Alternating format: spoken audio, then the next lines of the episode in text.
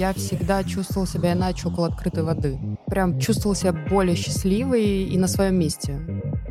У нас есть прям хищники-хищники, это касатки, например. Они прекрасно едят тюленей, они прекрасно едят пингвинов и даже китов. Первое, что надо понимать, на вас киты нападать не хотят. Вы им нафиг не сдались. В животном мире тоже есть харасмент. У них главное — это бабушка. У касаток полный матриархат. Полнейший.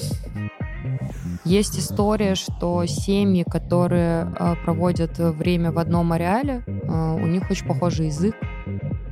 Каждый кит, который пришел, мы его фотографируем слева и справа, и у него есть паспорт. Проблема номер один везде — это рыболовная сеть. То есть дельфинарии чаще всего созданы чисто для того, чтобы развлекать туристов. В сердце синего кита его можно сравнить с маленьким Volkswagen жуком. Всем привет, с вами Алла и подкаст «Профпригодно». До того, как я вам представлю нашу сегодняшнюю гостью, хочу вам сказать, что на своей площадке в Нельзяграме а, за сутки до каждого выпуска я выставляю окошко, чтобы вы могли оставлять свои вопросы для будущего гостя. Так что welcome. Ну а сегодня у меня в гостях прекрасная Настя, которая расскажет про профессию биолог и специалист по морским млекопитающим. Настя, привет. Привет, очень приятно. Э, взаимно. Я вообще в предвкушении в огромном. Расскажи сначала про себя. Как ты вообще стала биологом и спе- стала специализироваться на морских млекопитающих? Если честно, изначально ветеринар. А, я поступила в ветеринарную академию имени К.И. Скрябина. Но когда я туда поступала, я поступала с мыслями, что я хочу работать с морскими млекопитающими. Но когда тебе там 16-17 лет, и ты еще в Москве, ты не до конца понимаешь, как можно связать столицу и морских млекопитающих, и ты идешь в ветеринарный. Со временем а, и с возрастом, и со знаниями я понимаю, что надо было идти на биологический факультет. А, если у нас в стране кто-то занимается морскими млекопитающими, чаще всего это люди с биологических факультетов. И потом со временем, закончив ветеринарию, я поступила в аспирантуру биологического факультета МГУ, где нахожусь до сих пор, и получаю профессию биолога. Поэтому я совмещаю таких две э, стези, ветеринария и биология, которая в конечном итоге оказалась для меня огромным плюсом все весь этот путь в изучении морских млекопитающих. А почему именно морские млекопитающие? Как ты вот девчонка и поняла, что именно они? Но ты же знаешь, что ты любишь. Вот ты знаешь, что ты любишь э, фисташковое мороженое, а не ванильное, да? Ты, ты также растешь и понимаешь, что тебе нравится лечить. Ну, у меня это было в детстве, да, я, у меня было много животных, мне нравились животные, мне нравилось лечить и вся эта история. А я очень много путешествовала в детстве с семьей, и я всегда чувствовала себя иначе около открытой воды. Я прям чувствовала себя более счастливой и на своем месте. Там, где есть океан и море, так и связалась. Животные, океан, море, морские млекопитающие. И постепенно я видела свою дорогу, что она идет именно в этом направлении. А учеба была сложная? А, знаешь, я просто еще успела в меди поучиться в первом. А, и просто после первого меда тебе все кажется легко. Вообще по жизни все кажется потом легко. Когда я из меда ушла ветеринарный, для меня учеба была легкая, закончила с красным дипломом. Немного было тяжело, когда у меня дочка появилась, я заканчивала с младенцем на руках. Но так или иначе, когда ты делаешь что-то в удовольствие, это идет намного легче, чем когда ты это делаешь для кого-то, да, как у меня было с медицинским. И поэтому ветеринария была очень для меня в удовольствие, а аспирантура уж тем более. Я уже полноценно занималась тем, чем мне хотелось. Это аспирантура от студенчества отличается тем, что ты уже ведешь свою научную деятельность, и это, конечно, очень классно. А получается, ты до сих пор э, аспирант? Сейчас. Да, да, я как раз на стадии скоро защиты должна быть. А расскажи, как вообще строится обучение, какие предметы нужно э, слушателям подтянуть, если они сейчас учатся в школе, либо хотят поступать на это, что нужно знать? Если они собираются поступать на биологический факультет, безусловно, это биология. От этого никуда. Подтягивайте биологию. Некоторые факультеты а, профессии иногда просят химию, но очень редко, например, в медицинском, по-моему, даже нам, или в ветеринарном. Я, честно, уже не знаю, еще меняется каждый год, а я, если честно, давно закончила и за это время много все поменялось. Но главный аспект — это всегда биология и русский язык. при поступлении. Во время обучения я люблю говорить, что наши школы и вообще студенчество тоже, оно обучает не знаниям предметов, оно тебя обучает знаниям жизни. И поэтому просто надо быть готовым, быть уверенным в себе и, то, и знать, что ты хочешь, что ты, тебе нравится то, куда ты идешь. Тогда у тебя все получится, все предметы ты подтянешь. А скажи, как строится вообще выбор специализации? На каком этапе? Вот то, что раз ты знал, что ты хочешь именно с морскими млекопитающими работать, на каком этапе вот ты выбираешь это направление? В ветеринарном ты это направление, грубо говоря, выбираешь, по-моему, на четвертом или на третьем курсе но там специализация делится на свиноводчество, э, скотоводство, мелкие домашние животные и по лошадям, ребята. То есть, ну, выбор не очень большой, много идет, конечно, на мелких домашних животных. Я пошла на свиней, но там анатомия просто ближе э, по многим параметрам. И это та специализация, с которой ты выпускаешься. Но честно я вам скажу, что в ветеринарном эта специализация не сильно отличается. Мы все выпускаемся плюс-минус одними специалистами, потому что эта специализация в ветеринарном — это типа три пары в неделе, которые отличаются от общей программы. И изменения в твоей голове не такие большие.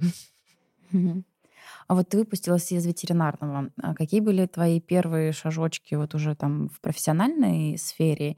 И когда ты поступала на биологическое, тоже расскажи, как это совмещалось уже с э, профессиональной деятельностью. Я заканчиваю ветеринарный, но еще за два года до этого я знаю, что мне нужен биологический факультет. Я начинаю смотреть конференции, людей, которые публикуются по этим темам, и это мой совет тоже будущим специалистам. Если вы не знаете, куда идти, как идти, Найдите конференции по этой теме, найдите э, тезисы. Это такая книжка, которая выпускается после каждой конференции, и там прям написана тема, по которой докладываются, и кто докладывается, и в каком институте, э, из какого института этот человек. Такие книжки тезисов очень помогают понять, кто чем занимается в нашей стране и кому обращаться за научной деятельностью в дальнейшем. И я начинаю с этим разбираться, я понимаю, что у нас это Московский государственный университет, оттуда докладывается очень много людей, ну, относительно много, но докладывается. И начинаю смотреть условия поступления, но я еще думала менять э, в студенчестве, уходить туда на бакалавриат или на магистратуру, но это оказалось невыгодно. Выгоднее было закончить специалитет ветеринарным и поступать в аспирантуру, э, что и было принято решение. И когда я заканчиваю, а, я заканчиваю с красным дипломом, еще с подтекстом, что красный диплом тебе дает плюс один балл при поступлении в аспирантуру, узнаю условия сдачи, это три вступительных экзамена, э, кандидатских минимум в дальнейшем, которые ты сдаешь, э, это философия, английский и специализация. Честно, экзамены не такие сложные. Ну, философия, наверное, самая сложная, особенно когда ты приходишь из такой профессии, как ветеринар. И э, я готовилась, у тебя есть э, список вопросов на сайте МГУ, ты можешь подготавливаться, ты это не вслепую, это как классические экзамены, которые были давно-давно до ЕГЭ.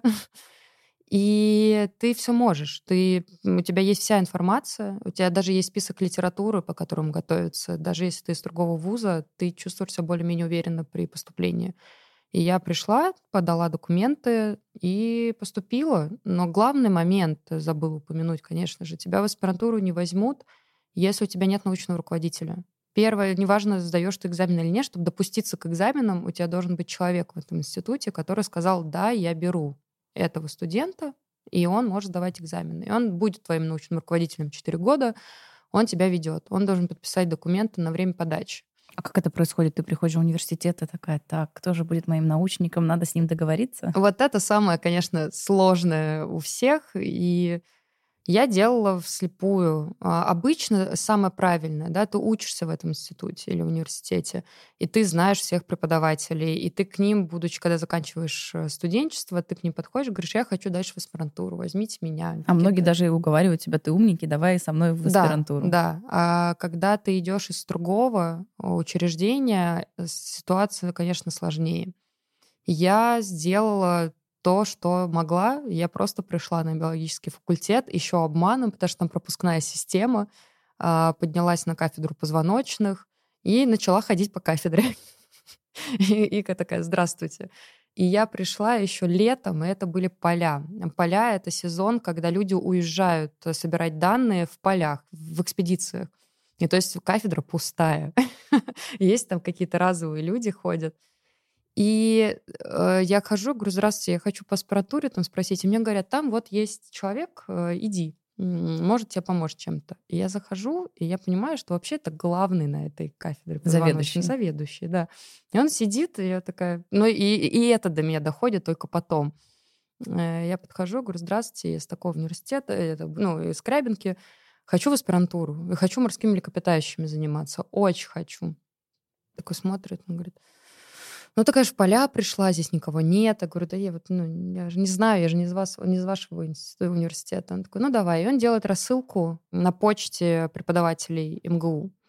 Никто не отзывается. Никто не хочет брать человека, которого не знает. Аспирантура — это ответственность. Э, брать студента — это ответственность.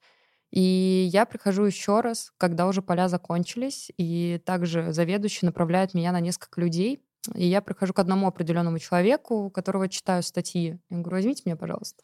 И она на меня смотрит и говорит, я тебя не возьму. Я тебя не знаю. А еще ты ветеринар, ты не биолог. Большая разница, особенно на биологическом факультете. Приходить из ветеринарии в биологию было очень сложно. Есть еще некие недопонимания внутри этих двух профессий. Они с разными философиями, это факт. Человек, к которому я шла в аспирантуру, он меня не взял. А, и это нормально потому что действительно очень много процент, большой процент людей, которых даже когда знают с первого курса, они начинают аспирантуру и уходят на середине, а научный руководитель, он тебя вкладывается. Четыре года или там какое-то время он тебя вкладывается, и он не хочет тратить время на человека, который уйдет. Это нормально. К этому тоже надо быть готовым, что вас не возьмут с первого раза. И меня берет вообще другой человек по совам. И говорит, я тебя возьму, и я тебе даю полгода, чтобы ты здесь со всеми познакомилась и нашла себе другого научного руководителя. А, то есть он э, как бы пошел тебе навстречу, да. типа ты начинаешь как посовом, посовом. работать, а потом переквалифицируешься. Да, да, вот. Золотой человек. Вообще золотой человек. Особенно меня, который там видят второй раз. И меня-то вот меня взяли на сов, я полгода докладывала, что буду изучать сов на кафедре, зная, что это так не будет. И через полгода, действительно, обосновавшись в МГУ, я нахожу себе другого научного руководителя по морским млекопитающим и практику с серыми китами на Сахалине. Круто. Такой тернистый путь. Э, так, а скажи, как был потом твой первый вообще опыт не теоретический, а вот уже практический? Я уже начинала работать, когда была студентом. А, я практиковала, конечно же, там с коровами э, и с морскими домашними животными, чтобы получать практику хирурга. Это имеешь в виду на ветеринарке? На ветеринарке, да. Угу. Мне очень нравилась ветсанэкспертиза. Это когда ты вскрываешь э, трупы животных и должен поставить диагноз. Ветсанэкспертизу, почему животное погибло. И это очень интересно, правда, очень интересно. Особенно, как нам преподавали пары, у тебя открывается дверь, и там черные мешки. Извиняюсь за черный юмор ветеринаров, но там черные мешки, и тебе преподаватель говорит, доставай. А, вот то, что ты достанешь, э, э, будешь это скрывать и ставить диагноз. И не дай бог ты откроешь, и там у животного желтуха. То есть он желтый, а это значит, что а желтуха — это не причина смерти. А, но все органы внутри желтые. То есть понять причину смерти очень сложно. Но пока ты не откроешь этот мешок, ты не поймешь, кто у тебя там. Ну, это так интересно, такой детектив. Э, и я начинаю сотрудничать. Первый контакт у меня с Центром по помощи диким дельфинам в Крыму. Мы с ними начинаем знакомиться. Я вскрываю там дельфинов. Э, честно, уже не помню прям дотошно. Это был так давно, когда мы начали. И э, моя вот первая, так скажем, контакт с морскими млекопитающими в этом плане как ветеринара, как ветсан-эксперт. Потом э, прям нормальная моя научная деятельность, конечно, начинается в аспирантуре, когда я еду на Сахалин. Там я веду биологическую деятельность, я наблюдаю за животными, веду фотоидентификацию, взятие биопсии, социальное поведение, пространственное распределение, ну, биологическая тема, в которой нахожусь до сих пор. То есть, конечно, за это время я уже очень сильно ушла от ветеринарии, но я продолжаю работать и с Центром по спасению диких дельфинов, и плюс я очень много в последнее время работаю с велвотчингом. Это наблюдение за китами в их естественной среде обитания. стало очень популярно, особенно с ковидом, когда люди... Ну, мы в России, да, и люди стали путешествовать по России, и открыли для себя, что вообще в Российской Федерации очень много мест, где можно посмотреть китов. Не обязательно куда-нибудь в Норвегию, да? Вообще лететь? не обязательно. Mm-hmm. И это тайна, которая почему-то была покрыта за пятью печатями, там, замками. А, но в каждом, почти во всех морях, океанах есть китообразные. Россия большая, посмотрите на карту, да, мы, мы омываемся, а, куча морей и океанов, и везде вы можете встретить э, китов, и у нас есть очень богатые места Китаями. И последние несколько лет э, эти места стали популярны, whale-watching в них стал популярен, но whale-watching, он как альтернатива океанариумам и дельфинариям, как экологичное да, и грамотное отношение а, к животным, но его тоже важно делать правильно. К сожалению, через это все все проходят страны, где начинается whale-watching, что сначала он неправильный, он только вредит даже животным. А какой правильный? А, надо понимать определенные правила. Конечно, в идеале это определенное количество лодок в зоне. Это а, и это все должно регулироваться законом. То есть не больше какого-то количества? Не больше а, какое-то количество лодок вокруг одного кита в акватории. Желательно не находиться рядом с матерьми и детенышами, потому что они их кормят, и это очень чувствительная группа китообразных.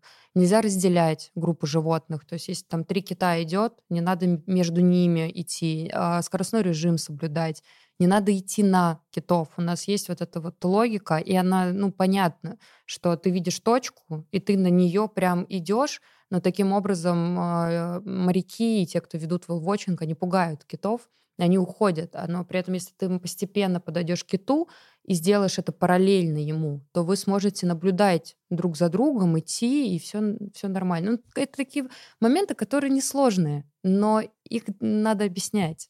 А как сейчас вообще строится? То есть вот моряк, грубо говоря, у меня там есть лодка, и вы, э, туристы, приходите, я с вами поеду. Я вот много раз здесь плавал, я знаю, где киты.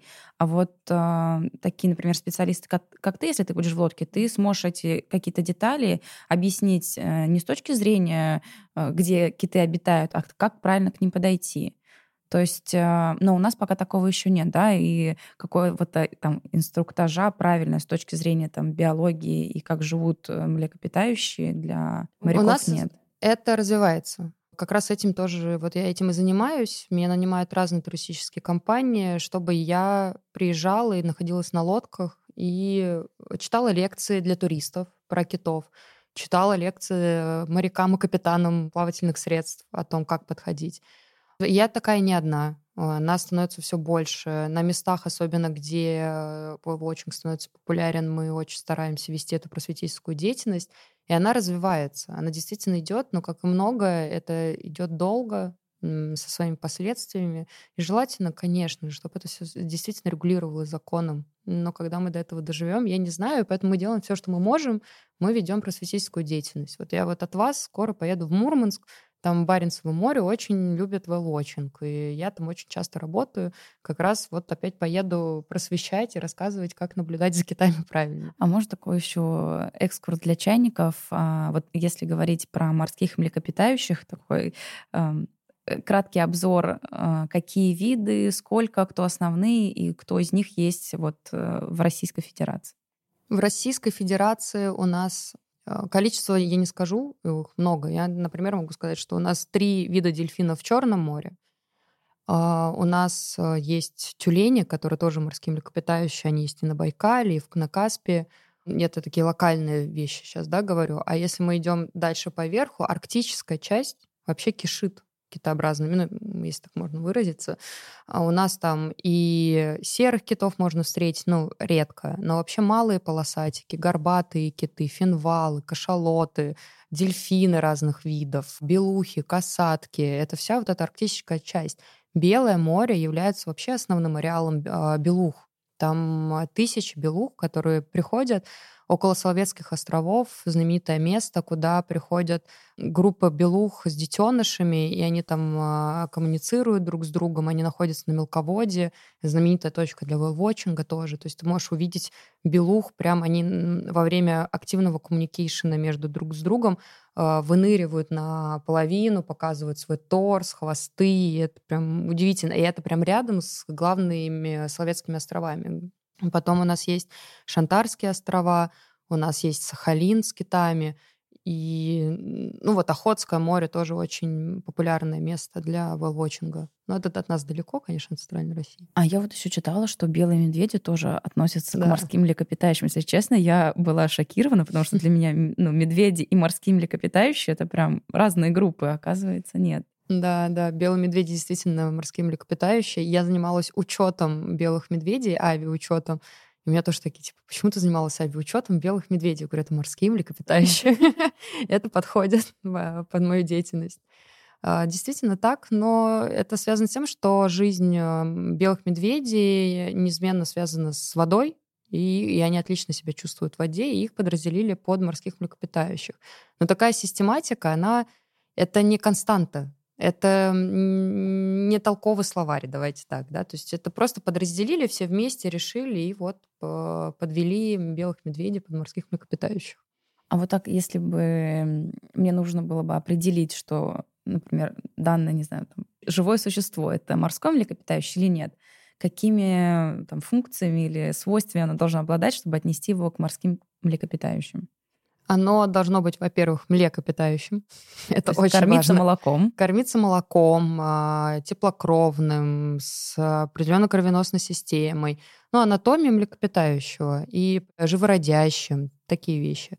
А, а потом уже вот морское млекопитающее, да, чтобы оно было связано с водой. Например, каланы. Есть такие животные, они тоже морские млекопитающие. Они проводят очень много времени в воде, э, они э, тоже живородящие, то есть они млекопитающие, которые проводят э, большую часть своей жизни в воде. Вот так вот можно подразделить млекопитающих. И при этом вот хочу отметить, что дышат воздухом. Да, дышат, ну, млекопитающие все дышат воздухом. Потому да. что, как бы вот ты думаешь, там, дельфин, кит, но он же в воде, он же, ну, такие прям да, да. детские, не знаю, ассоциации, что он же в воде, наверное, он вот как рыба тоже, ему воздух не особо-то нужен. Да. А у меня, кстати, к тебе вопрос, да. раз мы тут за... затронули как вопрос. хорошо, что я могу потом вырезать, если да. я отвечу неправильно. Про дыхание китообразных. Мы все привыкли, что китов рисуют э, с этими, с фонтанчиком, угу. да? А что это за фонтанчик? Интересный вопрос. Ну, самое такое банальное. Первый, первая мысль, которая приходит в голову, что, возможно, куда-то там залилась вода, и ему нужно от нее избавиться. Угу. В принципе, не самый плохой ответ, который можно привязать к правильному. Чаще всего, ну, у нас в голове, да, засела что-то вода да, которые выходят из дыхательных путей китообразных, но мы же с вами не дышим водой. И когда ты из воды выныриваешь, то у тебя тоже из ноздрей вода не идет. А если идет, то тебе от этого не очень приятно. У китов то же самое. У них дыхательные пути, как у нас, ну, со своими особенностями, но они дышат воздухом. Если в легкие попадет вода, они захлебнутся, они утонут. Они не могут выдыхать из легких э, или своих дыхательных путей такое количество воды. И этот фонтан, это остаточная вода, которая остается на поверхности. Ну, то есть, когда ты с трубкой плаваешь, ты вынырнула, и у тебя в трубке еще осталось, и ты такой и вышло. То есть это не из него выходит? Не из него, а над ним mm-hmm. вот эта часть. И плюс э, такой конденсат, разница температур и э, кита, выдыхаемого воздуха, и температуры на улице. Получается вот этот пар. Но mm-hmm. это не вода из его легких.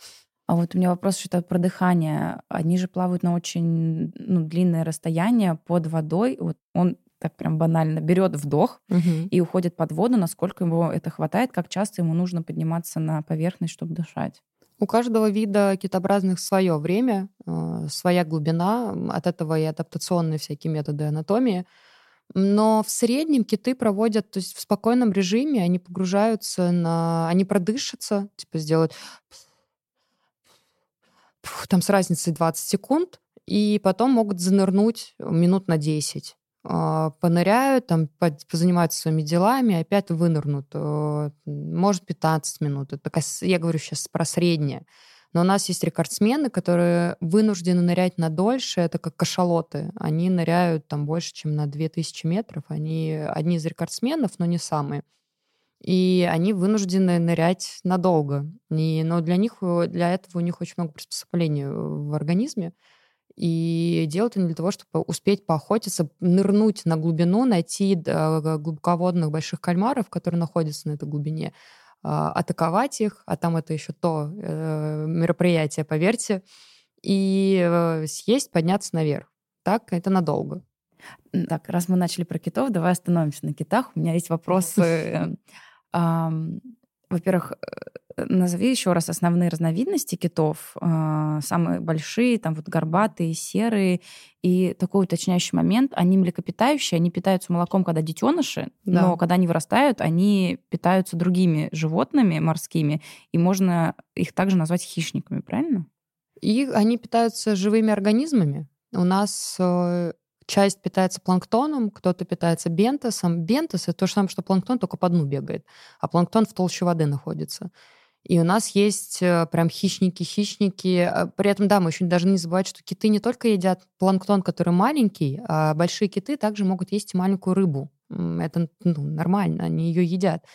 А, но у нас есть прям хищники-хищники. Это касатки, например. Они прекрасно едят тюленей, они прекрасно едят пингвинов и даже китов они э, единственные э, хищники, которые нападают на китообразных. То есть да, на своих да. сородичей. У нас, давайте так про систематику, если у нас китообразные, они делятся на зубатых и усатых китообразных. То есть те, у кого есть зубы, это маленькие, мы привыкли их видеть маленькими, это касатки, белухи, дельфины, это все зубатые китообразные. Еще есть классный зубатый китообразный, это нарвал, а, подводный единорог. У него э, вот этот рог, но это на самом деле зуб, из челюсти выходит. А, прекрасное а, животное, которое тоже находится в Арктике, его можно найти на российской части. Э, ну, оно редкое, но это реально, мы его изучаем. А, есть усатые китообразные. Вот их это те, которых мы представляем большими. Вот большие киты, которые выпрыгивают, это вот усатые китообразные, которые питаются при помощи уса. Уса? Ус, да. Ну, они, они берут в себя большое количество воды э, вместе с планктоном или с рыбешкой, эту воду выталкивают, а ус, он как сито. И в этом сите застревает э, то, что им надо, планктон, бентос. И когда вода вышла, они это съедают. То есть ус помогает им фильтровать. Да.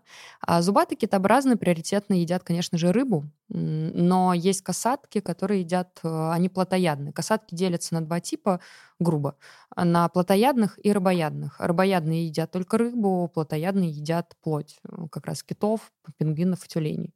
Настоящий, самый настоящий хищник. Ну, я, кстати, видела видео, где по-моему, на мне одна была касатка, а несколько, они охотились на маму с детенышем, и как мама защищала, пыталась, чтобы детеныш ей на нее как бы да. на, как бы, не знаю, на, на, напрыгнул, но чтобы угу. касатка его не съела.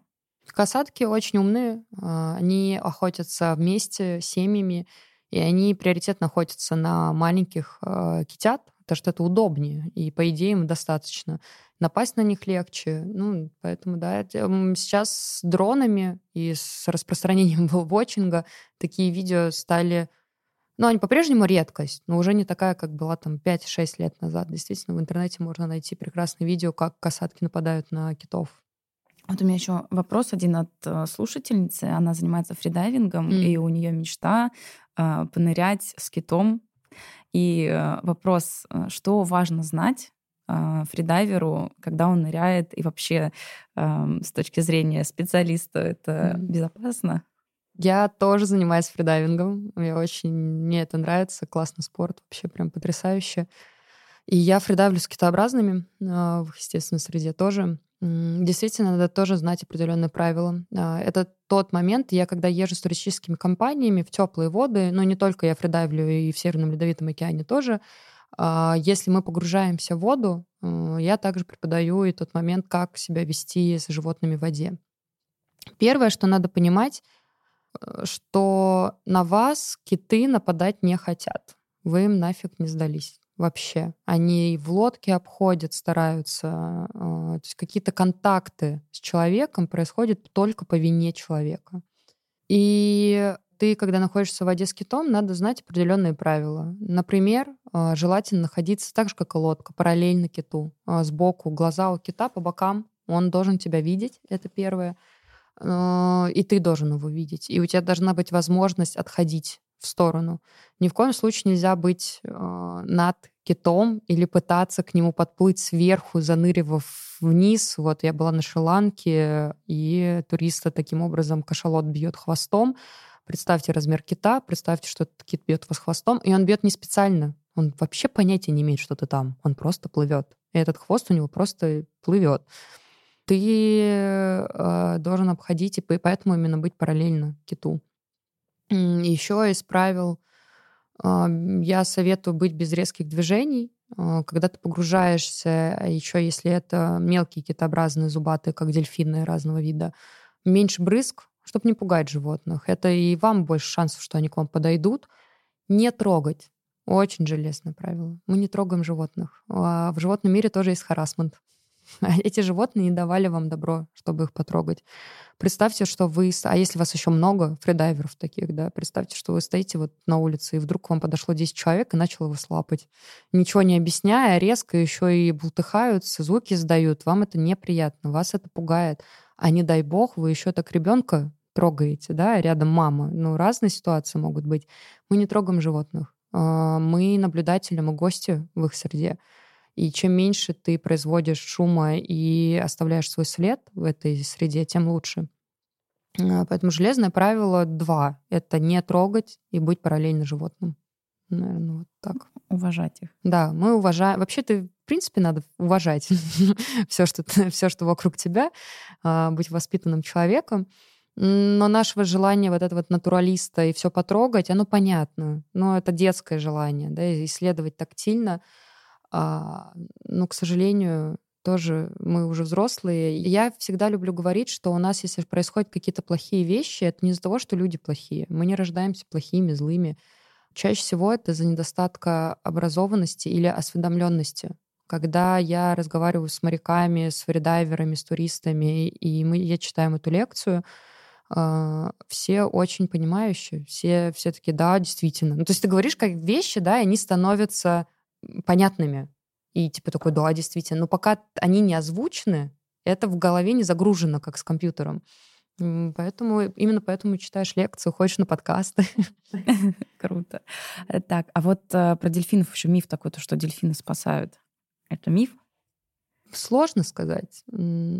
Я люблю говорить, что не то, что дельфины а дельфины могут к вам подойти, наверное. А, я не знаю нормально задокументированного ни одного официального случая такого.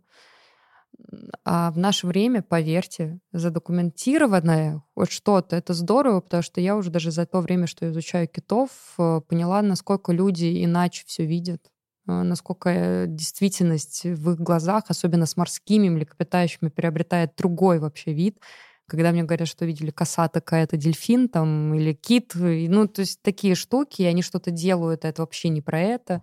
Люди еще любят очень сильно фантазировать. А, у нас много фантазий и сказок вокруг морских млекопитающих, и твой мозг играет с тобой злую шутку в этом плане, когда ты не изучаешь этих животных. Очень много фантазий вокруг животных, очень. На самом деле этим животным а, в их естественной среде им по барабану на вас. А, им не по барабану только в случае, если они думают, что вы можете причинить вред, например, как с белухами на тех же самых Соловках. Там лодки стоят а, чуть-чуть вдали от зоны, где находятся мамы с детенышами. И иногда есть такие белухи-разведчики. Они отходят от этого стада, подходят к лодкам и прям под ними э, кружат, смотрят, и все такие, о, Белуха вышла на контакт, это так здорово, она смотрит на нас. Да пофиг ей нас. Она просто сейчас берет на себя риск, чтобы проверить, да. опасны вы для да. ее семейства или нет. Она отошла оценить опасность этой лодки. То, что вы что-то там стоите 10 минут, э, шумите своим мотором и напрягаете. Надо понять, насколько надо уводить стадо или нет. Но вот эта вот история про контакт с человеком, ментальные там еще какие-то штуки, нет, это животные. Ну, вот, это они животные. Вот у меня тут же возник вопрос. У меня был тоже один выпуск с пчеловодом, э, и у пчел тоже есть пчелы-разведчики. И вот я хотела узнать, как у китообразных вообще устроено семейство, э, какие там есть тоже, есть ли распределение ролей, вот кто что делает, как они взаимодействуют, вот побольше про устройство их. Конечно, есть социальная структура в семьях китообразных, но я еще расскажу, что китообразные вот делятся на зубатых и усатых, и это прям разные истории. А, и зубатые, и усатые, и еще и внутри них это разные истории. То есть у нас большое количество видов э, китообразных, и каждый вид можно обсуждать отдельно. Это реально отдельная лекция. Но самая популярная и знаменитая социальная структура у нас, конечно, у касаток. Касатки самые социально развитые животные, они живут семьями, э, и у них главное — это бабушка. У касаток полный матриархат, полнейший. Бабушка передает э, наследство в виде знания охоты, передает язык, она ведет это стадо, и даже после того, как она становится неспособная на рождение, она все равно остается главной в этой семье. Когда бабушка умирает, ее дочь, одна из, становится во главе. И это прям такие очень важные социальные аспекты в семьях касаток. Они очень зависимы от семей. А мужчины там вообще есть? Мужчины там есть, если бабушка не против. А.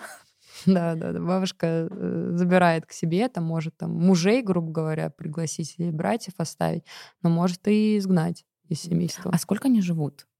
Э, каждый китообразно по-разному. У нас есть рекордсмен, по-моему, это гренландский кит, э, больше 200 лет. Рекорд поставили, нашли. Но в среднем это 50-70 лет по китам. А вот, ну, если про касаток сейчас говорить, примерно так же. Честно, я не хочу ошибиться, но, по-моему, лет 50 тоже. А бабушкой они станов... ну, вот она становится бабушкой, когда ее дочка родила, или как это у них устроено? Не, ну она бабушка, это говорится, да, что вот у нее дочка есть, у нее уже внучки есть, и они все под ее семейство. Это такая прям пирамида. А, касаток идентифицируют по пятнам на спине. И то есть ты можешь представить, что наверху прям одна касатка, это бабушка, да, у нее там три дочери, у этих трех дочерей еще дочери, и у них там еще кто-то может. То есть это вот прям вот так, как у людей, грубо говоря, как у семьи. людей, да, это такое древо, которое идет. А между друг другом вот эти семьи, где и здесь есть бабушка, и там есть бабушка, они как взаимодействуют? Ну, они могут соединяться во время охоты, они коммуницируют друг с другом. Есть история, что семьи, которые э, проводят время в одном ареале, э, у них очень похожий язык, они общаются, и у них идет коммуникейшн друг между другом. Но вот, например, плотоядные и рыбоядные касатки, они стараются избегать друг друга, насколько показывают последние исследования. Они обходят, то есть они слышат, и они обходят друг а друга. А с чем это связано? Не знаю, наверное, с тем, что они разные. Зачем контактировать с животными, там, которые и вообще другие? Угу. А вот ты сказала, что те, которые находятся в одном ареале, у них языки схожи, а у угу. других, ну, в смысле, у них у всех разные языки? Да, у них акустика касаток в последнее время, да не только в последнее время, в принципе, очень исследуется, потому что это очень интересно. Ты можешь опустить гидрофон и услышать их, записать, и потом стало ясно, что ты прям можешь различить определенные аспекты этой записи. Э, и сейчас по этим записям ты можешь идентифицировать этих касаток. Прям конкретно прям, семью конкретно. Да, прям семью. А ты можешь найти семью других там. Сейчас за рубежом начали выпускать касаток, э, насколько я читаю сейчас новости. И важно отпускать касаток с их семьями, рядом э, с их семьями. Они вот ищут семьи по акустике тоже.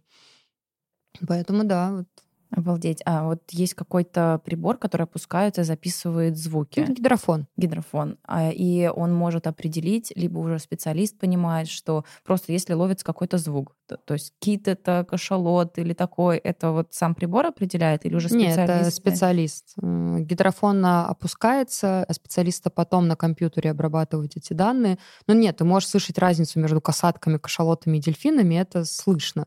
А у кашалотов так вообще, они стрекот хочет очень сильно, прям так они вот, и ты под водой, когда находишься, ты их слышишь, они громкие животные. Касатки издают несколько типов звуков, которые тоже очень отличаются. Не так сложно даже найти в интернете, как это звучит.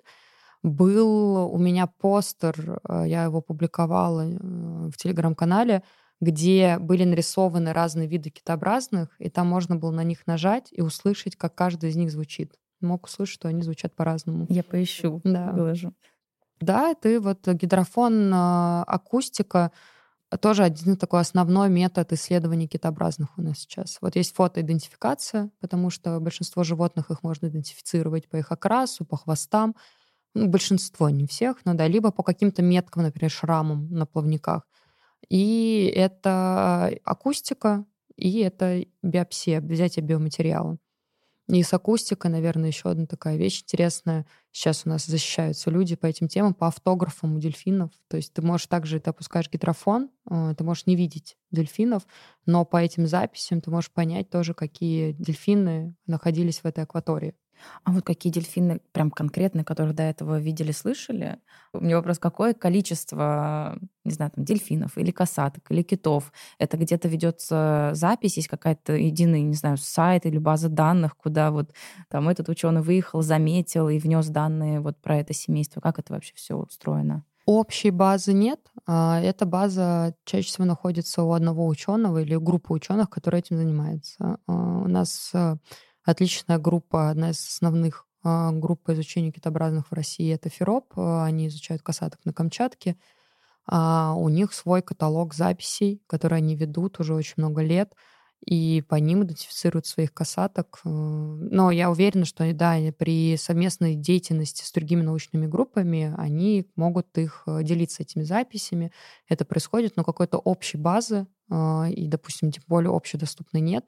Надо понимать, что любая запись и даже фотоидентификация является, так скажем, интеллектуальной собственностью экспедиции. Все, что мы имеем, это эти данные. Поэтому выпускать их в общий доступ не совсем разумно, ты теряешь их ценность таким образом. Правильно понимаю, что если вы в одно и то же место приезжаете, там, не знаю, пять лет подряд, то вы поднимаете старые данные и там, я не знаю, вы увидели, вот если китов, да, по пятнам а, определяют, то там, не знаю, это Петр Васильевич. Mm-hmm и вы каждый раз там смотрите, что, ой, да. рядом с ней, пусть Мария Петровна, да. и вот рядом с ней появился детеныш, угу. и вы делаете заметку, что вот у того же самого кита, которого вы там видели три года назад, появился детеныш. Это вот прям так и делается? Да, это обязательно. У меня с серым китами на Сахалине называется Нагульный район, место, куда они приходят киты, мигрируют. Эм, если тоже все прям сузить и не в лекцию рассказывать, но вы должны также понимать, что всегда есть исключения из правил, и очень много «но», и очень много разницы. Но вот основа такая, что киты мигрируют из холодных вод в теплые, из теплых назад в холодные. И мы вот знаем вот это их миграция.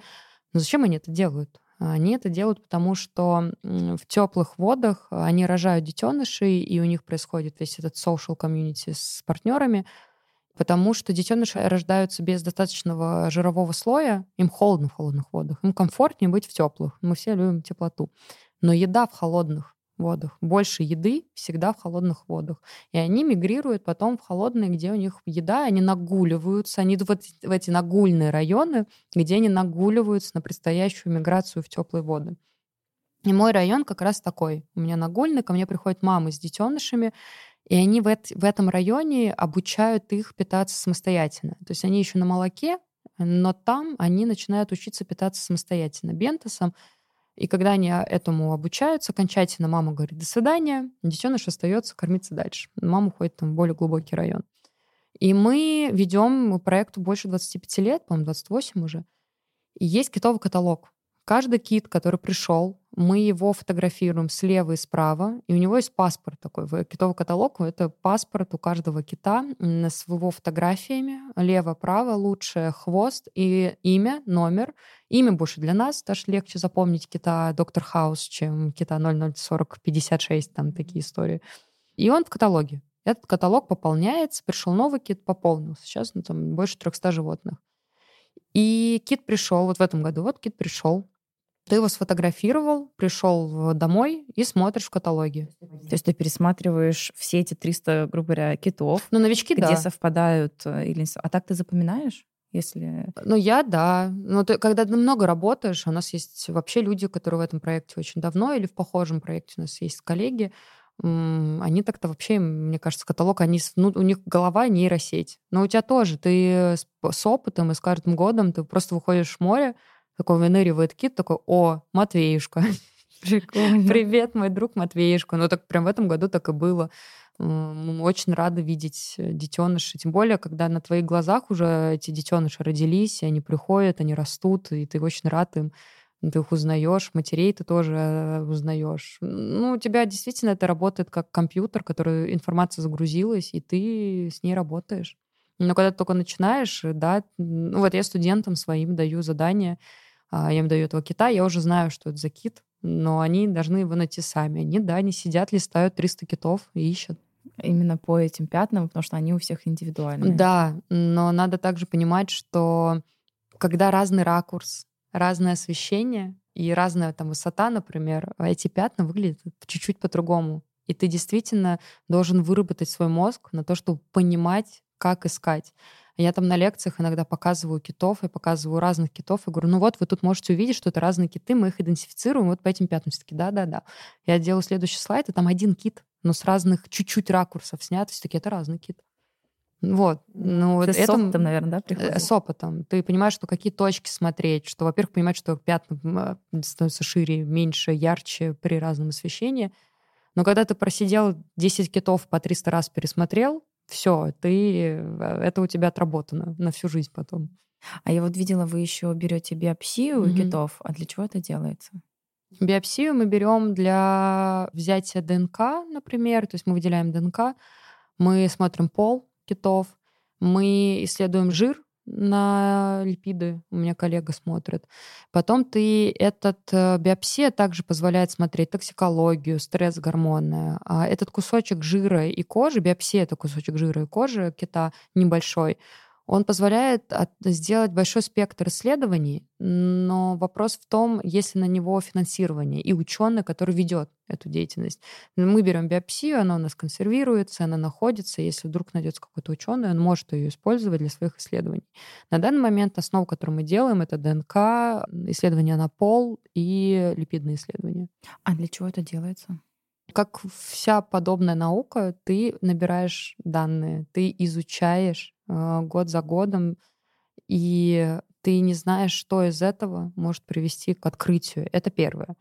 Сбор данных постоянный э, очень важен, особенно с такими животными, как морские млекопитающие. Второй момент — это уже конкретно определенные исследования. Например, есть, э, было очень интересное исследование про стресс-гормоны с китами под Нью-Йорком, когда 11 сентября, когда случается теракт в Нью-Йорке, закрывают все авиасообщение, и не только авиа, но и судовое тоже. Перестают ходить, ходить корабли а, около Нью-Йорка, и ученые берут у китов биопсию и исследуют стресс-гормоны. И там, там за то время, что был этот э, запрет на хождение судов, выяснилось, что киты стрессовали намного меньше намного меньше. Это, наверное, вот как э, новость про то, что в Венецию вернулись дельфины, да, когда да. была пандемия. Да. Это тоже из-за того, что меньше судов, и это вполне реальная история. Да. Ну, и вот для чего, да, берется биопсия. То есть ты можешь вот это доказать научно по химическим, биохимическим анализам, что действительно киты меньше стрессовали, когда кораблей нет такие там вещи. А потом по токсикологии тоже в определенные моменты можно. Можно смотреть микроорганизмы, а как вот ПЦР у нас берут, смотреть, что у тебя там стафилококк, стрептококк, тоже сам по китам смотреть их степень их заболеваемости. Ну, большой спектр. А если, например, выявляется какое-то заболевание у одного и того же кита, и там на следующий год э, вы заметите, что есть какой-то прогресс этого заболевания, есть какие-то вообще способы ну, лечения? Это больше просто наблюдение? Как вам сказать? Такое происходит редко, а если происходит, то это легче отнести к естественному отбору. А если такое происходит, то происходит не зря. А, лечить это и не надо. А, это не биологический момент подхода к вопросу. Мы больше разбираемся с антропогенными факторами, в том, в котором виноват человек. А, там, те же самые столкновения с судами, запутывание в сетях, пластик, то тут, да, пытаемся распутывать животных. Активно идет деятельность по спасению дельфинов в Черном море, потому что они действительно очень страдают от рыболовных сетей. Там пытаются помочь. Но как заболевание, как мы привыкли, это немножко не про китообразных. Но у них тоже есть вирусы, которые mm-hmm. распространяются. А вот а, раз уж мы говорили про э, те проблемы, с которыми приходится из-за человека сталкиваться млекопитающим, можешь обозначить вот основной спектр э, тех проблем, которые сейчас есть, где их больше и что можно с этим делать? Проблема номер один везде — это рыболовная сеть. По всем морям, океанам, по всем китообразным. Проблема номер один смертности — это рыболовные сети. А, все животные действительно очень сильно запутываются в больших количествах, умирают от этого. Проблема большая. Э, пункт номер два — это столкновение с судами, особенно для больших китообразных. У нас есть э, North Right Whale, которые вымирают, и э, там их тоже 300 штук. И когда, там, по-моему, за последние 4 года вымерло от столкновения с судами что-то особей 6-7, и это очень большой процент для... А как это происходит? Суд, ну, судно идет на слишком большой скорости? Да. Ну, много судов, они идут, э, а китам надо дышать, и в какой-то момент они все равно выныривают, и они не успевают э, отойти от корабля или еще по каким-то причинам. Был еще случай, когда следы на ките мертвом намекнули на то, что по нему вообще несколько раз проехались. То есть корабль вернулся, проехался. И, ну, то есть истории разные, но чаще всего это случайные столкновения, поэтому должны быть наблюдатели на кораблях, они появляются, они есть. Но да, это происходит именно так, что кит выныривает, и он попадает под винты. Или под винты, или просто сталкиваются. У нас э, есть животные с искривленными позвоночниками, которые каким-то образом остались живы. Надо понимать, что это произошло от столкновения. Но главная проблема рыболовная с Осетия. Прям масштаб ужасает. То количество животных со следами от сетей, погибших в сетях. Кошмар. Ну, а третье, наверное, пластик, и то, что они его поедают. Э, в желудках находят много пакетов. Но это не так страшно, э, не, не такой большой процент, как с сетями. А как считаешь, какой есть э, выход для этого? Как-то на законодательном уровне это регулировать? Многие считают, что главный выход из этой ситуации — перестать есть рыбу. Но я не, не считаю, что это реально, э, и что это возможно, и мне кажется, слишком кардинально. И поэтому решение должно быть с других сторон. И действительно, это законодательный первый момент э, по поводу и количества сетей, и наблюдателей на кораблях. И как бы эти правила-то есть. Например, если в сети попал дельфин, его надо выпустить, но это же время, это деньги, это порченные сети, и рыбаки этого не делают. Это такой вот там момент. Третье, как можно избежать эту историю, это как раз наука. Изобретение новых средств, которые будут отпугивать животных от сетей, например. И второе — это изобретение сетей, э, то, что сейчас происходит. Э, те же самые э, киты большие, они часто запутываются в краболовных ловушках. Это такие ловушки, которые сетка стоит на дне, большая, которая в нее крабы заходят. Но для того, чтобы ее найти и поднять, у нее есть такая веревка, от нее идет, и буй наверху. Таких сеток много, эти висят, вот канаты, а кит плывет свой огромный, и эти сети по, по дороге собирает. Э, и он весь в них находится. И ученые изобрели сеть, э, которая не нуждается в этом канате в, толще воды. То есть э, корабли подходят, они нажимают определенную кнопку, и тогда буй снизу поднимается наверх, сеть это распутывается, они его поднимают. То есть в толще воды нет каната. Решение? Решение. Классно. Конечно, только началось, приходят, но это отличный пример того, как можно решить эту проблему. Но еще есть история, что, безусловно, нам надо контролировать количество вылова рыбы в море, океане. Мы очень долго считали, что это безресурсное такое, без, бескончательное, неисчерпаемый ресурс, но это абсолютно не так. Есть очень хороший фильм э, Дэвида Аттенборо «A Life on Our Planet» э, «Жизнь на нашей планете», где он рассказывает про последствия жизни человечества на Земле и то, что может быть дальше в, в разных э, вариантах. Хороший фильм. И есть еще Sea Piracy. Честно, не знаю, как на, на русском называется, но он есть на русском, на, был на, как ты говоришь, запретограмм. Нельзя грамм. А, нельзя грамм. А Netflix как мы назовем? Нельзя фикс.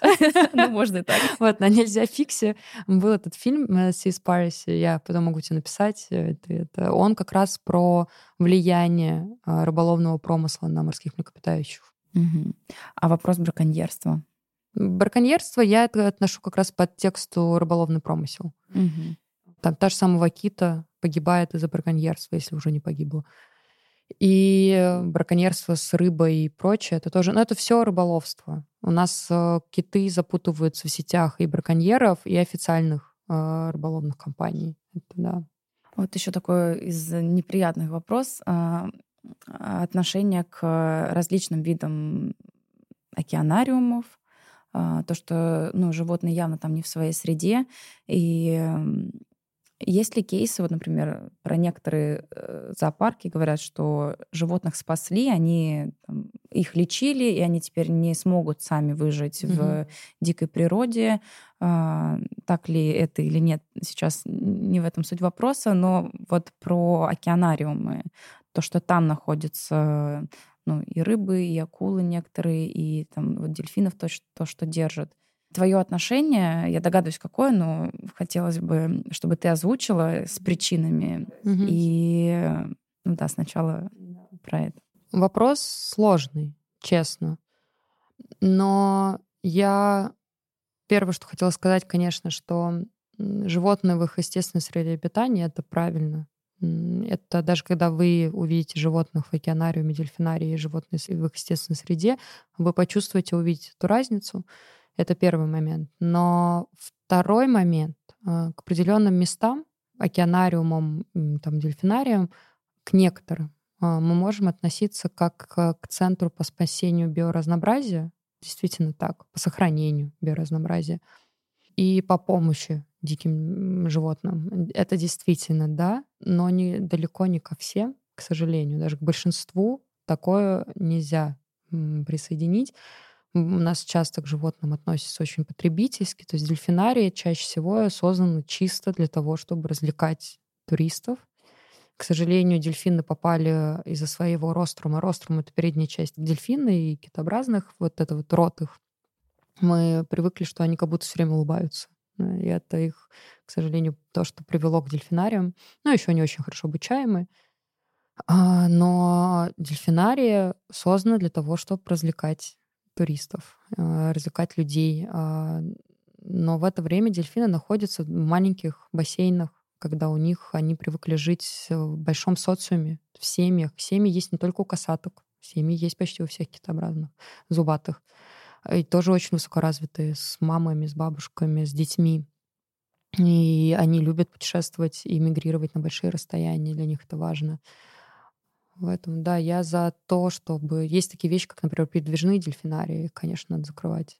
А, это ужасные вещи. Я даже не знала, что э, такие Да, а есть определенные дельфинарии, которые тоже, а, ну, им нет никакого оправдания нахождения животных там, но есть места, которые э, я бы не относилась к ним так агрессивно. Действительно, там, во-первых, это возможность изучения животных. И давайте честно, все, что мы знаем, а большинство, что мы знаем о китах и дельфинах, точнее, там, зубатых китах, это опыты, которые были поставлены в закрытых, замкнутых пространствах. Изучать животных в их естественной среде очень сложно. А еще это наука, обычно это постановка некой гипотезы, которая должна подтвердиться или опровергнуться. И в дельфинариях и океанариумах э, проводилось очень много экспериментов, а, которые дали очень большое количество информации. Не стоит э, смотреть на это с одной стороны. Есть две стороны у медали. Но это тоже надо регулировать и смотреть. А вот ты сказала про поддержание биоразнообразия. Это как делается, что, ну, говоря, выявляется, что какой-то вид вымирает, угу. их становится меньше и меньше популяция, их берут э, вот э, какое-то в закрытое помещение, они там размножаются, и потом их выпускают э, обратно в ну, океан? как вариант, как у нас и происходит в заповедниках разных, да, животных, которые исчезают, их э, закрывают в заповедниках, но не в зоопарках, да, а в заповедниках, и помогают в, в разведении, чтобы популяция становилась больше и больше. А, и с китообразными делать можно похожую же историю.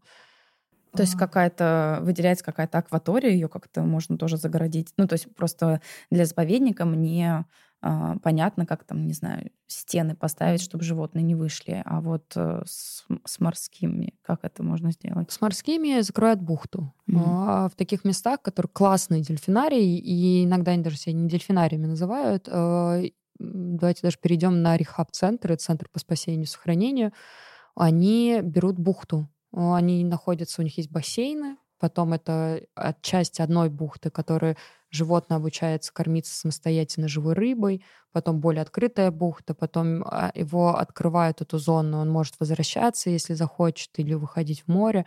Ну, разные варианты. У нас есть такие места? В России нет. У нас нет ни одного стационарного центра по спасению диких дельфинов. Ни одного. Вообще в России не только дельфинов, А статс-центра нет нигде. А, у нас огромный выброс а, дельфинов на Черном море и на Краснодарском крае, и около Крыма. И нет ни одного места, куда можно отвезти животное, чтобы ему помочь. Но потребность такая имеется. Имеется. И эта помощь оказывается в воде. В... Люди живут в палатках. Это очень сложно. И у нас есть два центра. Один в Краснодарском крае, один в Крыму. Команды, которые этим занимаются, но они выезжают, и они все это делают в полях. Обе команды собирают сейчас деньги на постройку центра, но делают это очень давно. Это очень тяжело и документально, но главное финансово. А, все столкнулись с проблемой финансовой, выкупка земли, бухты, тебе нужна целая бухта ну, для хорошего центра. А, ну, эти моменты. Но у нас до сих пор нет ни одного стат-центра. Если хотите помочь, обращайтесь. Да, на самом деле расскажи, что это за ребята, где искать, как может вот, пожертвовать. В Крыму этот центр называется «Безмятежное море». Вы можете вбить центр по спасению дельфинов а, «Безмятежное море», и вам выйдет сразу сайт их. А, там сразу кнопка про donation, и вы можете прислать деньги или сделать их постоянными, это donation. Можете написать напрямую, стать э, спонсором. А, вот недавно а, РНКБ банк стал спонсором, выделил денег на покупку земли. Спасибо вам огромное. И э, другие фирмы, там кто-то делает украшения, и то, что там процент э, с продажи украшений идет на помощь этому центру. Но пока на данный момент та финансовая помощь, которая оказывается Безмятежному морю, недостаточно для открытия центра. Это дорого. Центр — это дорого. А те деньги, которые сейчас выделяются, они достаточно на поддержание вообще жизни того центра, который есть сейчас. То есть это на покупку лекарств. На, у, у них есть машина по оказанию медицинской помощи китам, китообразным дельфинам. И на ее поддержание, ну, на исследования, которые они делают.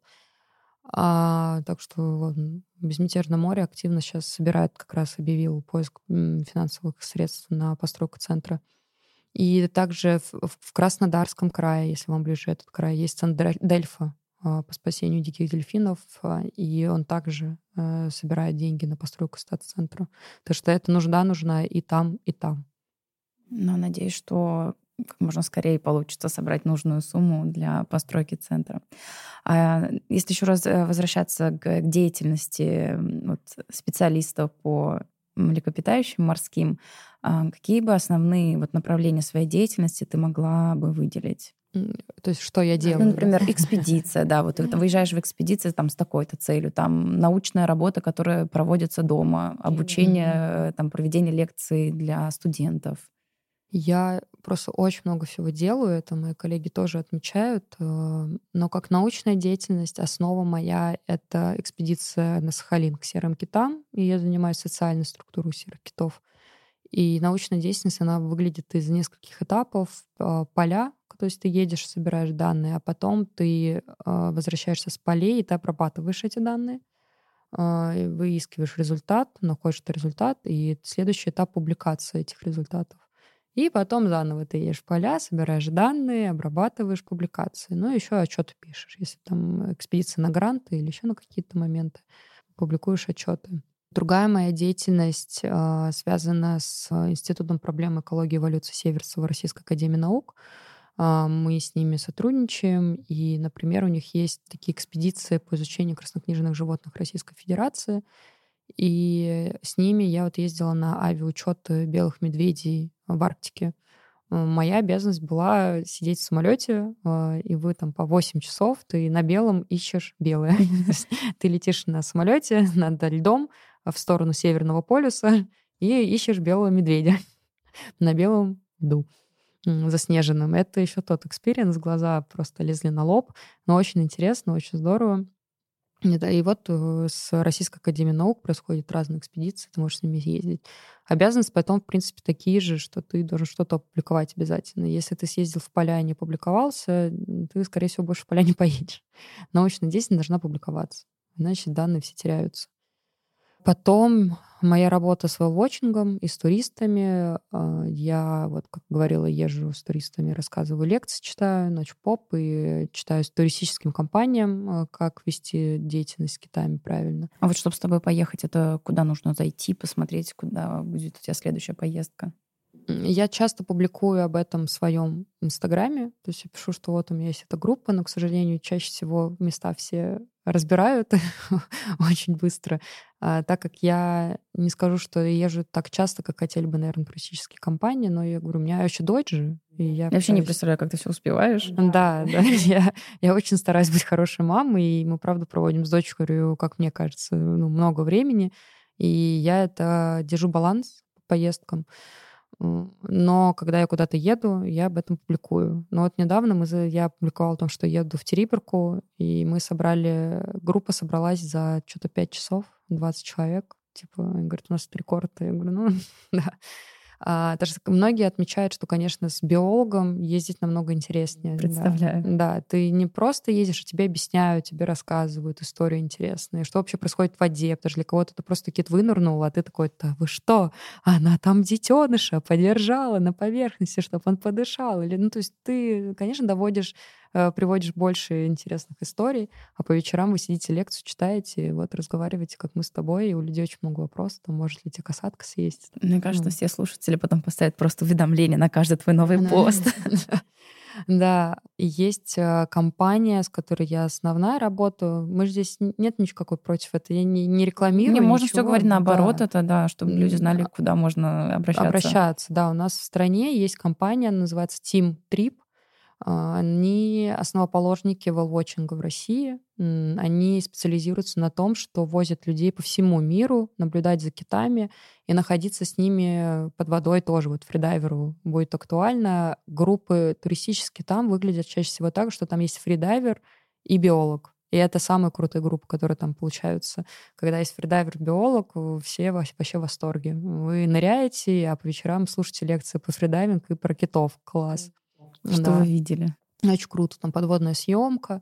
И Team Trip э, активно возит. Не только китам, правда, сейчас. Они и на Камчатке с медведями. Но начинали, и большой акцент у них как раз по наблюдению за китами. И я очень много работаю именно с этой компанией. Угу. Так, все запомнили. Да, Team Trip. Да.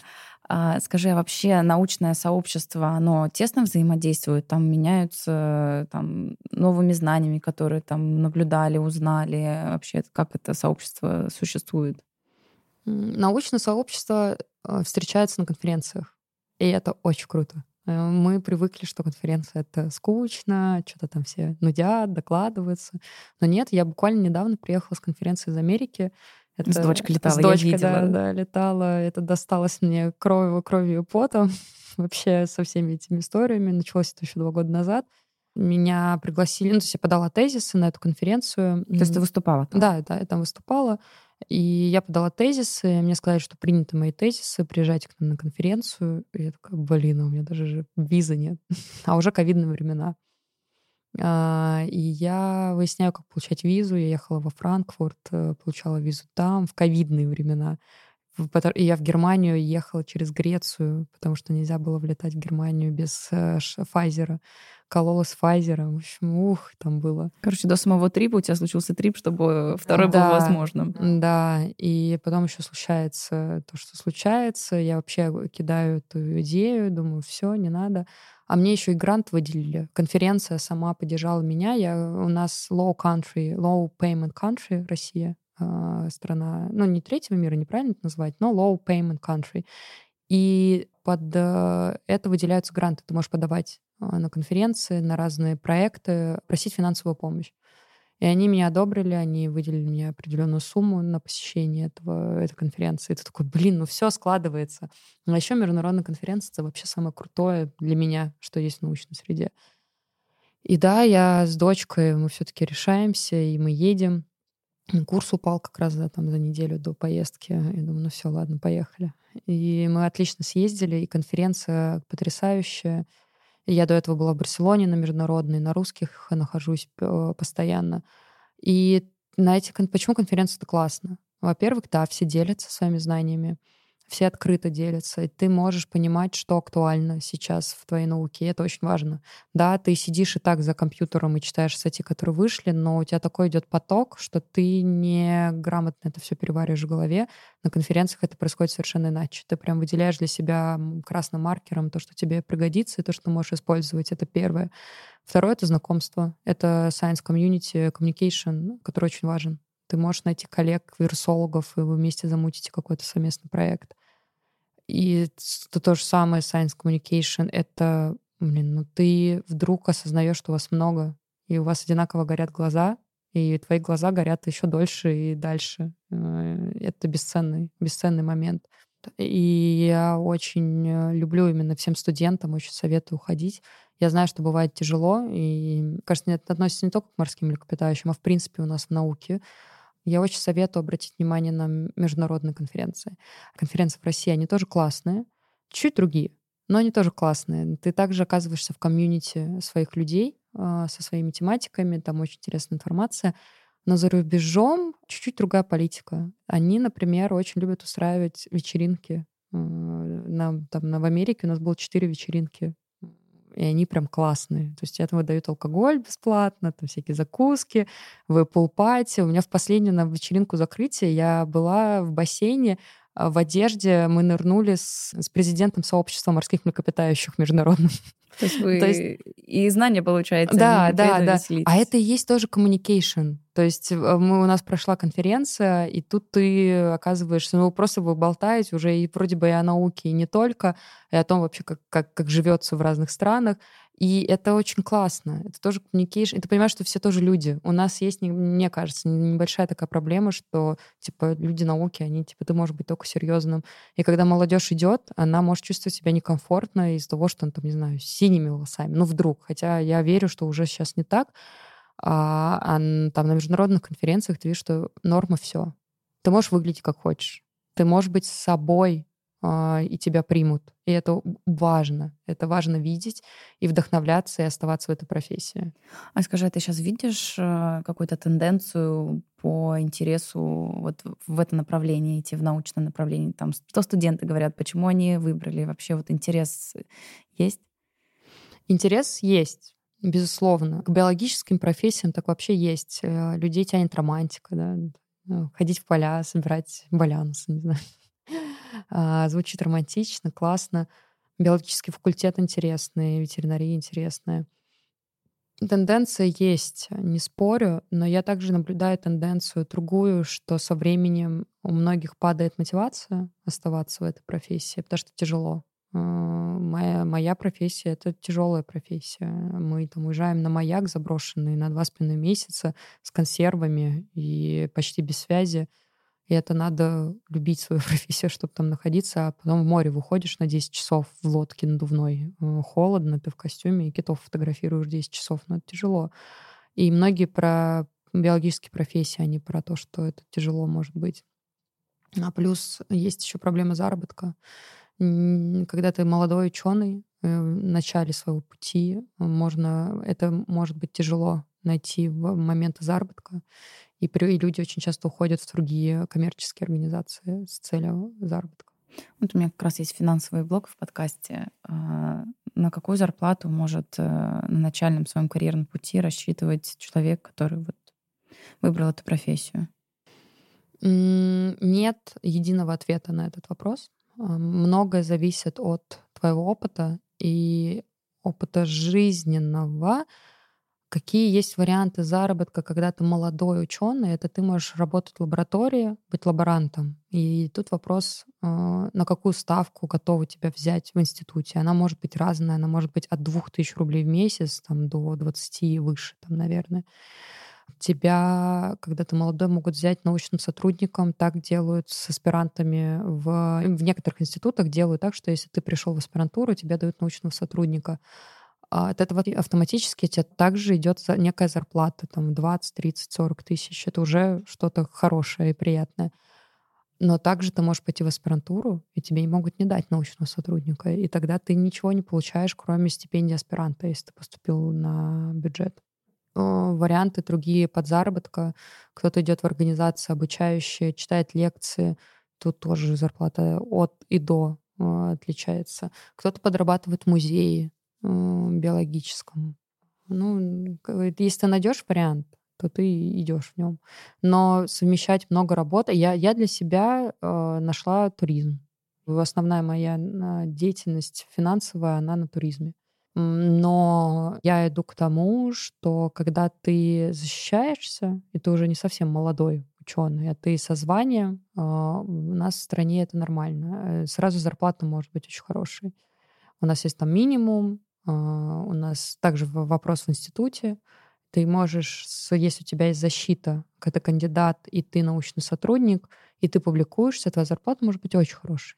Очень, там больше 100-150 тысяч нормально. То есть в науке у нас можно зарабатывать, но до этого надо дойти э, и знать, что ты можешь туда дойти. То есть эм, правильно, если сделаю вывод, что нужно быть инициативным, пробивным, чтобы вот выжить какие-то там, ну, там, не знаю, 5 лет, да, 6 лет, пока ты получишь степень и уже можешь претендовать в институте на хорошую зарплату. Да, да. А какие основные плюсы и минусы профессии? Ух, наверное, скажу минус.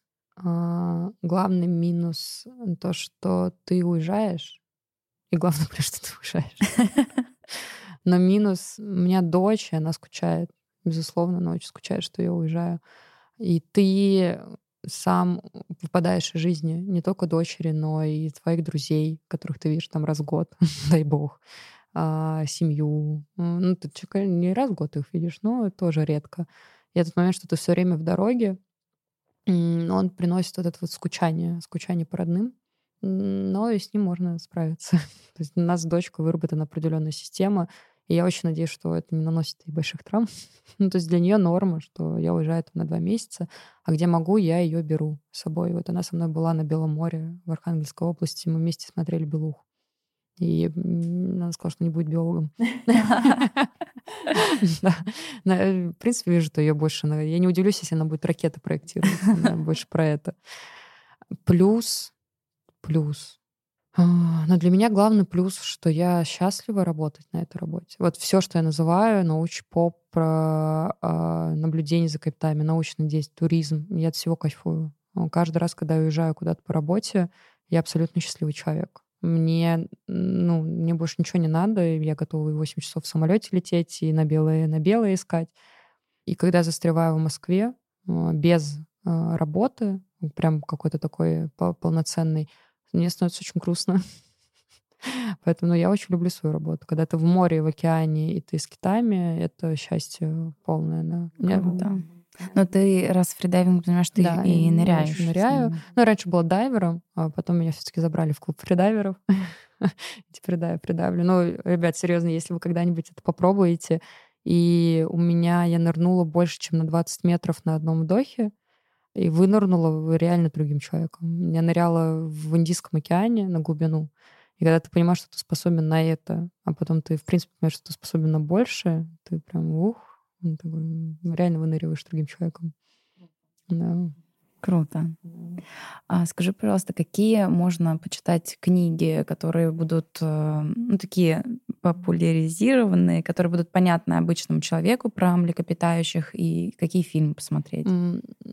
Классных две книги основы, которые я даже сразу говорю читать моим студентам. Вы удивитесь, но даже студенты приходят, и они ничего не знают про китов. И это нормально, это нормально. Очень много информации, очень. Есть первая книга, которую я советую, а, это «Наблюдая за китами». А, авторы, боюсь назвать неправильно, на «Н». И это ученый зарубежный, который очень классным языком, не, не сильно научным, а именно вот классным языком написал свой опыт изучения китов, китовых костей, и еще опыт других ученых. И ты это читается как одна история полноценная, очень интересная и там про мечни китов, и про всяких самого одинокого кита. Ну, то есть там все это написано, и, и читается очень интересно. И вторая книга вышла совсем недавно, и она у нас русского ученого Ольги Филатовой «Осторожно, возможно, облачно, возможно, касатки». Вышла совсем недавно. Она похожа на «Наблюдая за китами», то есть там также опыт ученого, свой опыт экспедиционного изучения китообразных, перемешку с а, научными данными о китах из разных сфер. И это вместе, эти две книги дают тебе достаточно полную картину того, кто такие киты, что с ними делают, какие они бывают, ну, как ученые это проводят. Вот две таких Библии, наверное, можно назвать.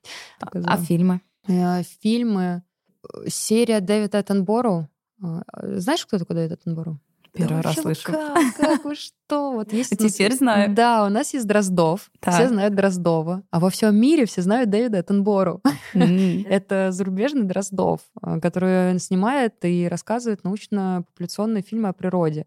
Его фильмы — это самые классные, самые круто снятые фильмы про дикую природу. То, как они это снимают, они просто психи своего дела. Реально. Там отдельно можно смотреть фильмы про то, как они это снимают. Они живут на льдинах по несколько месяцев. Они там одного муравья могут снимать месяцами. Вот, ну, то есть они полные психи своей работы. И у Дэвида Аттенбору есть э, серия фильмов, например, «Планета Земля», э, там про животных Земли, Blue Planet, э, «Синяя планета», а как раз про океаны. Не помню, сколько серий, по-моему, 6-7. И там вот про Blue Planet, это серия, посвященная всему живому в морях. Можно вот ее посмотреть. Плюс вышла, вообще вот все советую дают Адамбурова. «Жизнь на нашей планете», там, «Светящиеся животные», просто потрясающе. Ну, действительно, если вы хотите, это, это открытие. И недавно вышел фильм «Secret of Wales». Э, он вышел от National Geographic и Disney — это четыре серии, а, посвященные касаткам, белухам, горбачам и кашалотам. Каждая серия по одному виду. Э, самые современные съемки китообразных последнего времени.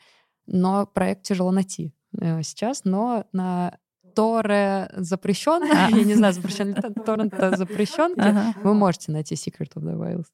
Хороший фильм. Да, достаточно. А, еще бы, наверное, посоветовала Blackfish Черный плавник на русском, по-моему, называется этот фильм, про касатку, которая на глазах зрителя убивает своего тренера в океанариуме. И с этого начинается расследование, и э, выясняется очень много подводных камней, океанариумов и дельфинариев. Вот можете посмотреть. Тоже очень интересный фильм. А в биологический музей стоит пойти? МГУ? Какие у нас есть, да? Да, у нас есть в МГУ, он находится, кстати, недалеко от Красной площади. Я его люблю. Я вообще люблю. Ну, блин, ну, у меня профессия такая, конечно, я люблю все это. Я очень люблю, мне нравится биологический э, в МГУ, а, классные в Санкт-Петербурге есть тоже.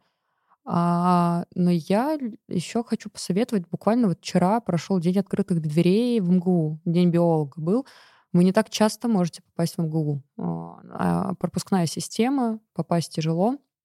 Советую обратить внимание на День открытых дверей в основном здании. Вы сможете зайти, подняться на самый верх и побывать на верхушке МГУ, посмотреть на Москву с высоты птичьего полета. А День открытых дверей на биологическом факультете позволяет, во-первых, там экскурсии по самому факультету.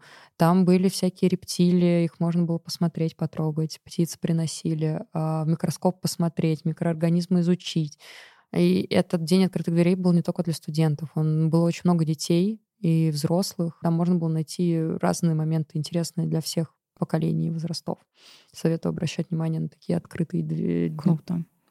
Еще один вопрос про деятельность. А, я видела у тебя в аккаунте, что в Крыму нашли труп э, дельфина, и проводится определенная процедура, э, чтобы потом получить, э, ну, mm. получается, там череп, хребты, ну, грубо говоря, сделать экспонат. Mm-hmm. Как вообще это делается? Это лично мое хобби. А, хобби. Да, да. Это у меня хобби. Я очень люблю кости. У меня весь дом в костях. Я их собираю.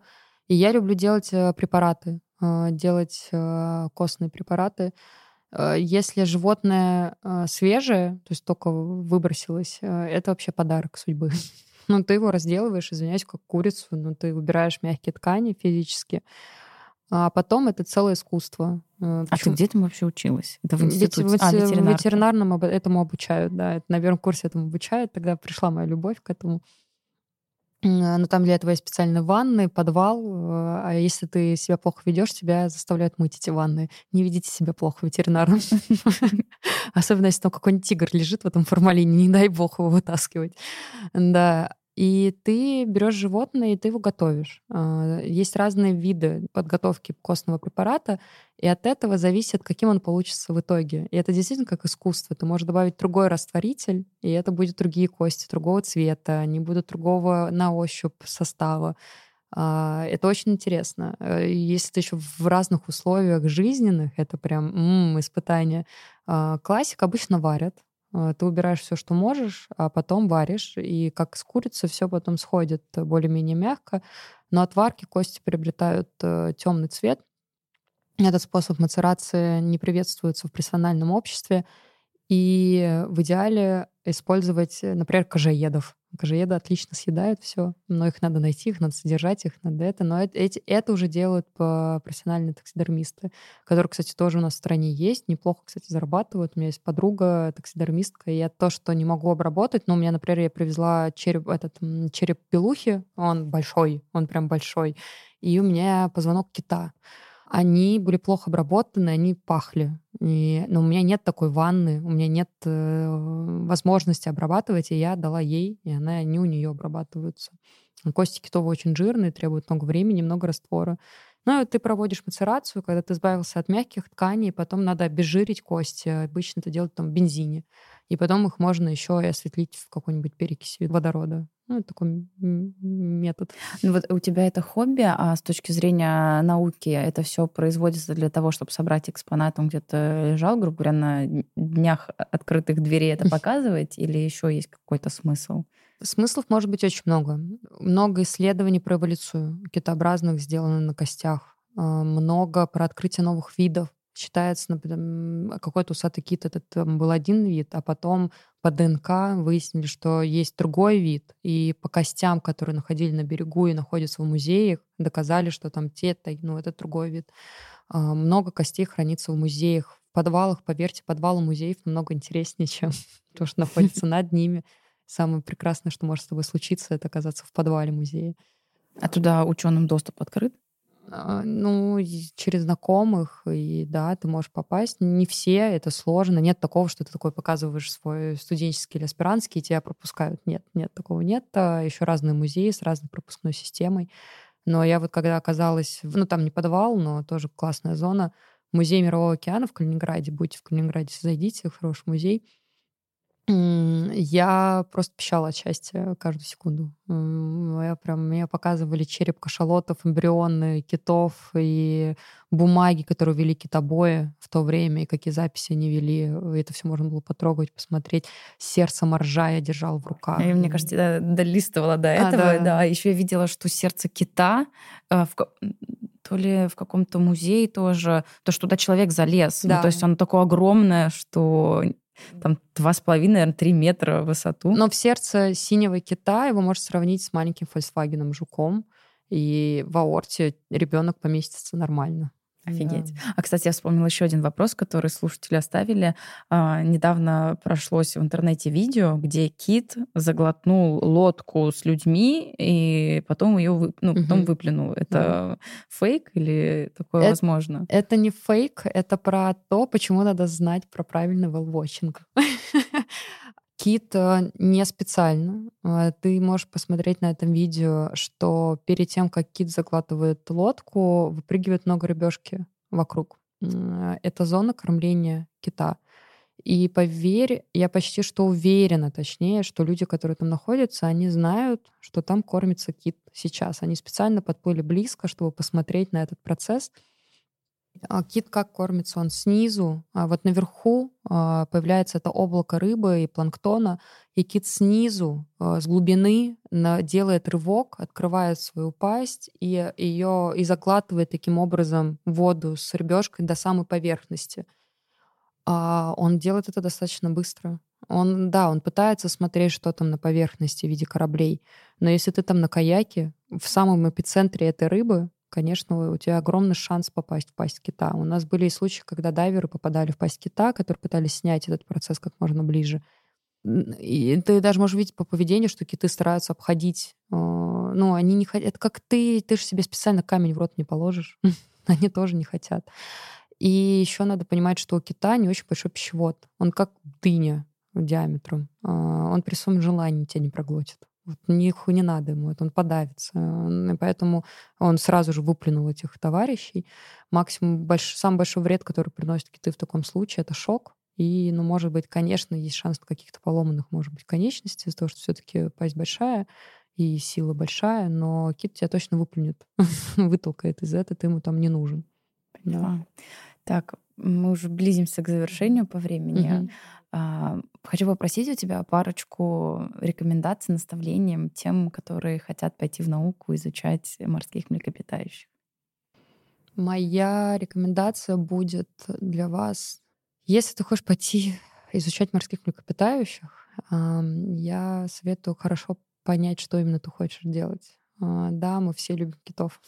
Они очень романтизированы, но это работа, тяжелая работа, это научная работа приходить туда с мыслями, что я люблю китов, это, конечно, ну, тоже неплохо, это можно, но когда в тебе есть вопрос, зачем ты хочешь это изучать, например, тебе интересно, какие там взаимосвязи мамы с детенышем, да, это очень круто, когда у тебя есть такой запрос.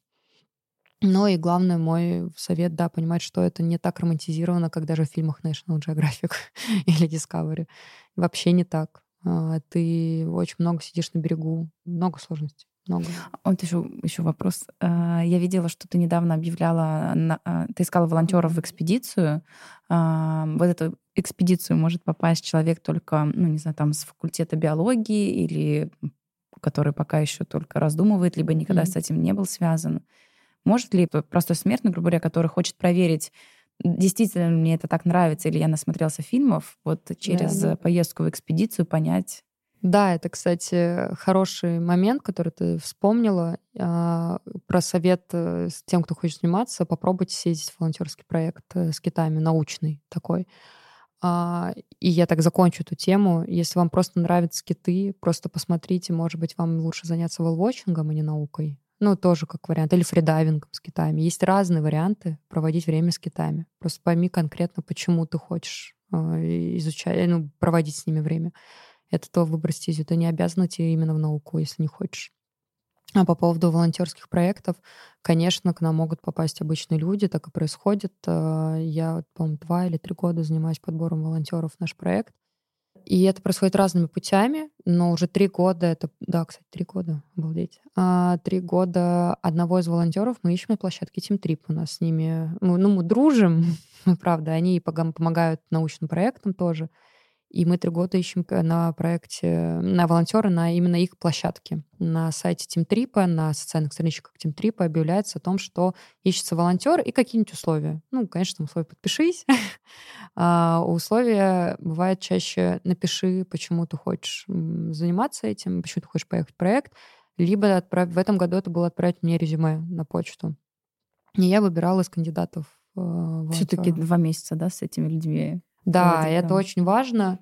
И мой совет э, тем, кто подается в такие волонтерские проекты, э, во-первых, внимательно читать условия, которые написаны. Я, я тоже объявляю на своей социальной страничке о наборе волонтеров всегда. И там не так много написано. В этом году там было написано, что нам нужны мужчины и желательно с правами. Все. Все. У меня бы не было других условий. У меня было больше 200 заявок. Как ты думаешь, сколько отвечал этим двум требованиям? Девушки хотели, да, это же романтично. Ну, у меня из 200 заявок только 4 отвечало этим двум требованиям. 4. А где-то больше, ну, больше 100 были девушки. И я вас очень прошу. Вы понимаете, что такое сидеть, и у тебя почта завалена резюме 200, а вы еще обижаетесь, если вам не отвечают.